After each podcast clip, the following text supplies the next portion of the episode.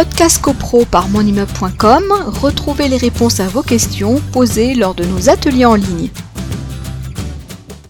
Alors, on a toujours la fameuse euh, véranda, n'est-ce pas, euh, qu'on va, qu'on va installer, qu'on va construire euh, sur, sur sa terrasse ou voilà. Donc,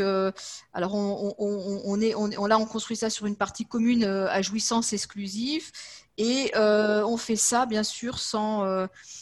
sans autorisation, sans modification d'état descriptif de division, sans voilà bon est-ce que, est -ce, est -ce que ces, hum, ces extensions qu'on peut faire, alors soit en surélévation, soit en volume sur les terrasses, soit en construction, euh, qui, des, des, constructions, euh, je ne sais pas moi, euh, éphémères qui deviennent définitives, peut-être Frédéric là-dessus, ça c'est quelque chose qui revient assez souvent. Oui, parce que ça c'est le cas des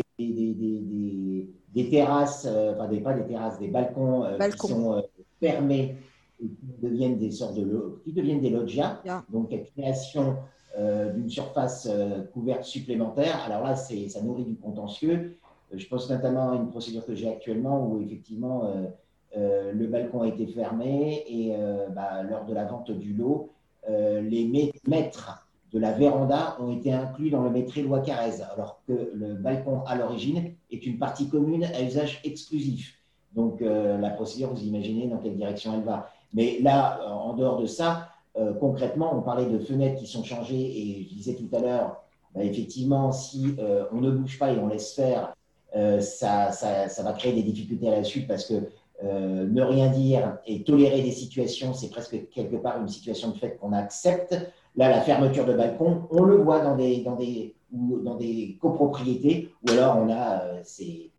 biscornus, hein, c'est-à-dire que les libertés ont été prises et puis euh, bah, ça n'a pas bougé. Donc, première fermeture de balcon, première intervention, évidemment.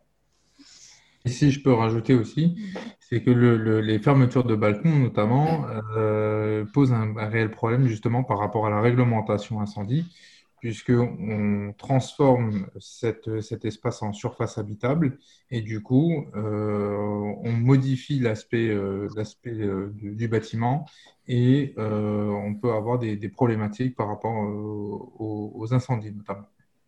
Alors ça, ce point-là, il est vraiment intéressant à noter parce qu'en dehors du simple, de la simple esthétique, là on parle sécurité de l'immeuble, un syndic qui ne bougerait pas engage potentiellement sa responsabilité parce que Évidemment, on est toujours obligé de penser à la situation euh, la plus extrême. Euh, un incendie, avec les conséquences attachées à un incendie, donc les conséquences physiques pour l'intégrité évidemment des occupants de l'immeuble, et puis les clauses exclusives de garantie de l'assurance qui dit ah bah oui mais